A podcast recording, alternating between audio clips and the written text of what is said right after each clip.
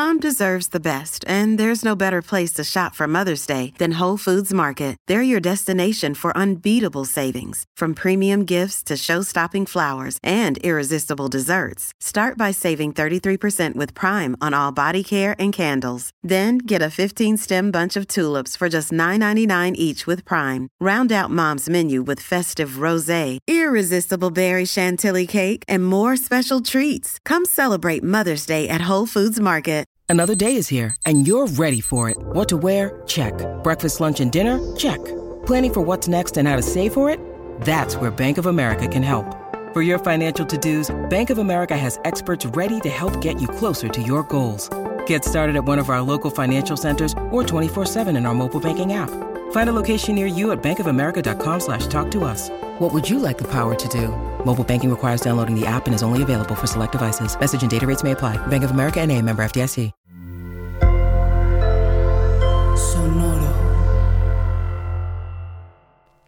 La bulimia, la anorexia y demás trastornos de la conducta alimentaria siguen siendo un tema fundamental del que tenemos que estar platicando constantemente. Recientemente, el 30 de noviembre, se celebró el Día Internacional de la Lucha contra los Trastornos de la Conducta Alimentaria y me pareció importante hacer un episodio de las cápsulas mentales aquí en Supracortical dedicado a este tema, porque lamentablemente es algo que sigue dándonos muchos problemas de salud a nivel mundial y tras la pandemia aún más. Es una cosa muy interesante porque afortunadamente este Día Internacional de la Lucha contra los Trastornos de la Conducta Alimentaria surge de una propuesta social, surgió de redes sociales por ahí de 2012 más o menos y dijeron vamos a identificarlo con un moño color azul como entre verde agua y azul pero es un movimiento social. ¿Y por qué digo que esto es importante? Porque mucho del origen de los trastornos de la conducta alimentaria también es un tema social. De hecho, es un tema bastante complejo, el origen de por qué una persona puede padecer bulimia, anorexia, trastornos de atracón, eh, trastornos de alimentación no especificados, pero alguna enfermedad de salud mental relacionada con la alimentación, pues su origen no es muy claro. De hecho, parece que hay muchos factores que juegan un papel importante, desde temas genéticos hasta temas sociales, pasando por temas familiares y por un montón de circunstancias más. Se sabe que hay un factor genético y que las personas que tienen familiares directos con trastornos de la conducta alimentaria, pues va a ser mucho más probable que desarrollen también anorexia, bulimia o algo por el estilo. Sin embargo, no solo eso, se ha relacionado con tipos de personalidad. En el mundo de la psiquiatría y la psicología hay muchos tipos de personalidad. La gente está acostumbrada a escuchar de los narcisistas y está acostumbrada a escuchar de los sociópatas o de los dependientes, pero no sabemos que existen un montón de trastornos de personalidad y que todos traen un montón de problemas para la persona que los tiene. Porque además estamos muy acostumbrados a juzgar a las personas que tienen una determinada personalidad, ¿no? ¡Ay, qué horror con los narcisistas! O qué horror con los límites de personalidad, o qué horror con los dependientes. Y... Pero en realidad, en realidad, en realidad deberíamos de entender que eso que estamos haciendo es estigmatizar a una persona que tiene un problema de salud mental y que desde la perspectiva de la psiquiatría y la psicología, no hay una personalidad que sea la correcta o la sana o lo que está bien.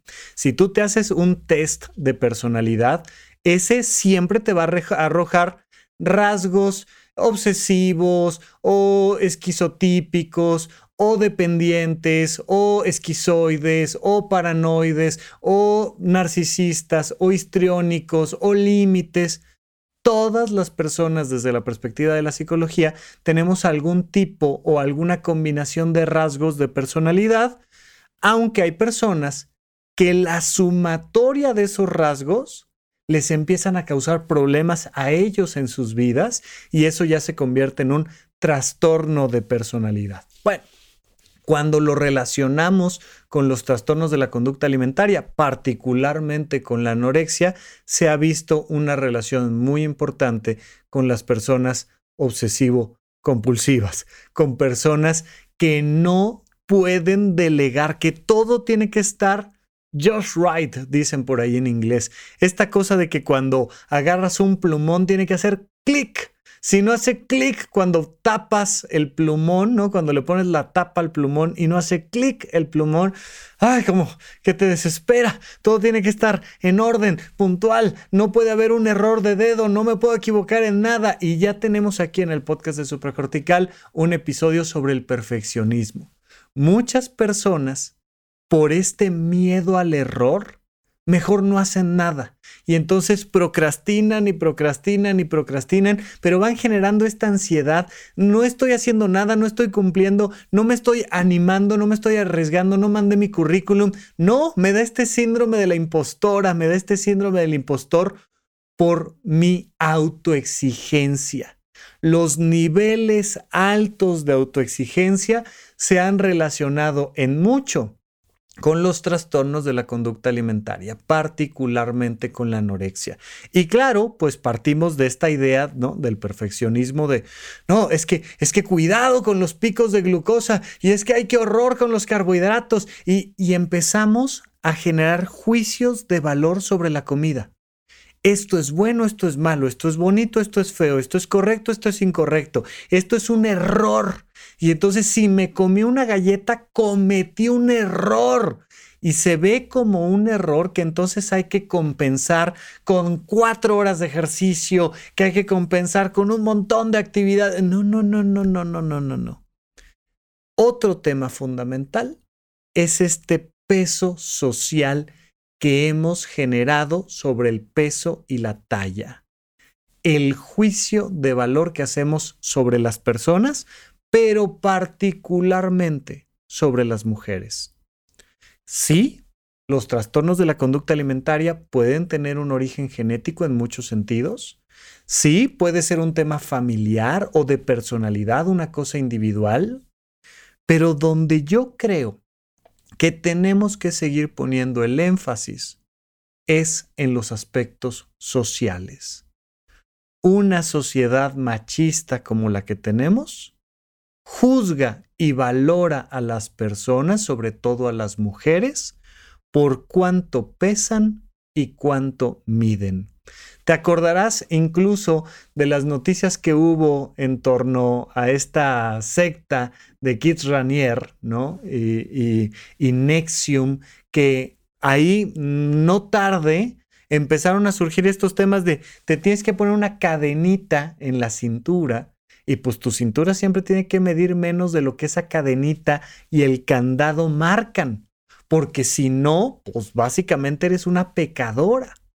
Y vaya todo el peso social que le ponemos a los vestidos y a la imagen y a la estatura y a la cintura y a la báscula. Y entonces las mujeres sobre todo, pero en general las personas de esta sociedad eh, eh, hiperconsumista, hipercapitalista, hipermachista, pues que entran en esta dinámica de no, es que es que si tengo tal peso entonces ya no me quieren. Y si me veo de tal manera, entonces ya no encajo. Y sufro el juicio constante de las personas más cercanas, de la familia, de los amigos, de las parejas. Hay que tener muchísimo, muchísimo cuidado con eso. Necesitamos crear una sociedad donde las personas se sientan seguras y queridas. ¿Queremos mejorar nuestra salud física? Claro. Y queremos que las personas, ellas por voluntad propia, se acerquen a profesionales al cuidado de la salud. Sí, por supuesto. Pero quitemos el juicio de valor social.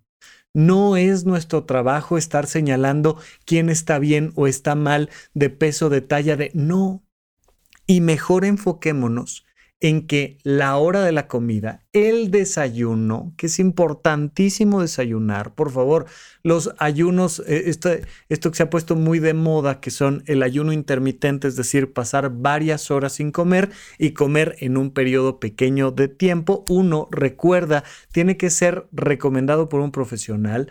Dos, tienes que consumir la cantidad adecuada de comida en el día, en ese periodo.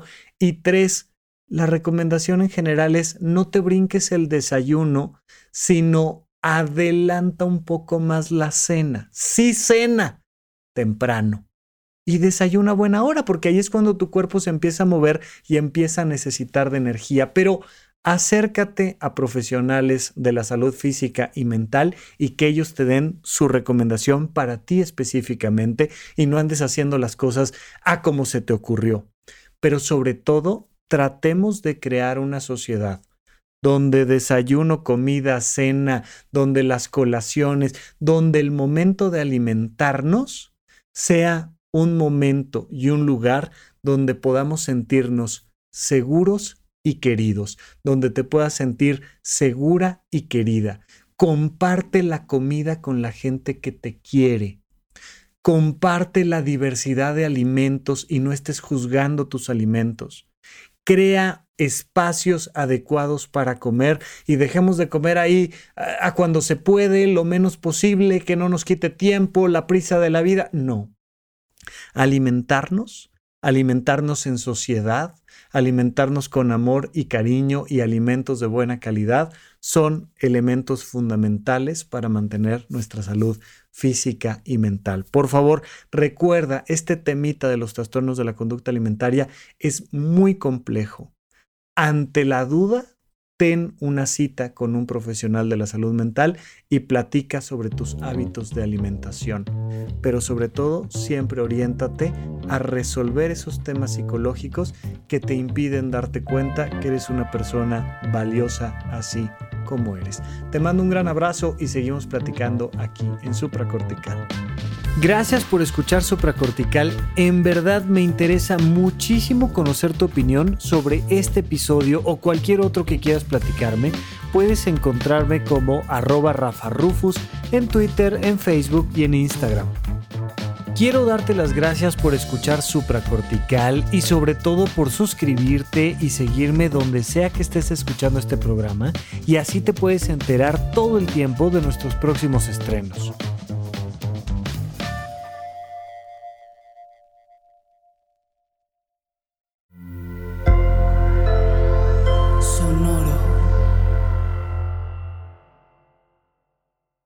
¿Quieres regalar más que flores este Día de las Madres? The Home Depot te da una idea. Pasa más tiempo con mamá plantando flores coloridas, con macetas y tierra de primera calidad para realzar su jardín. Así sentirá que es su día todos los días. Llévate tierra para macetas Bigoro por solo $8.97 y crece plantas fuertes y saludables dentro y fuera de casa. Recoge en tienda y sigue cultivando más momentos con mamá en The Home Depot. Haces más, logras más. Más detalles en homedepot.com diagonal delivery.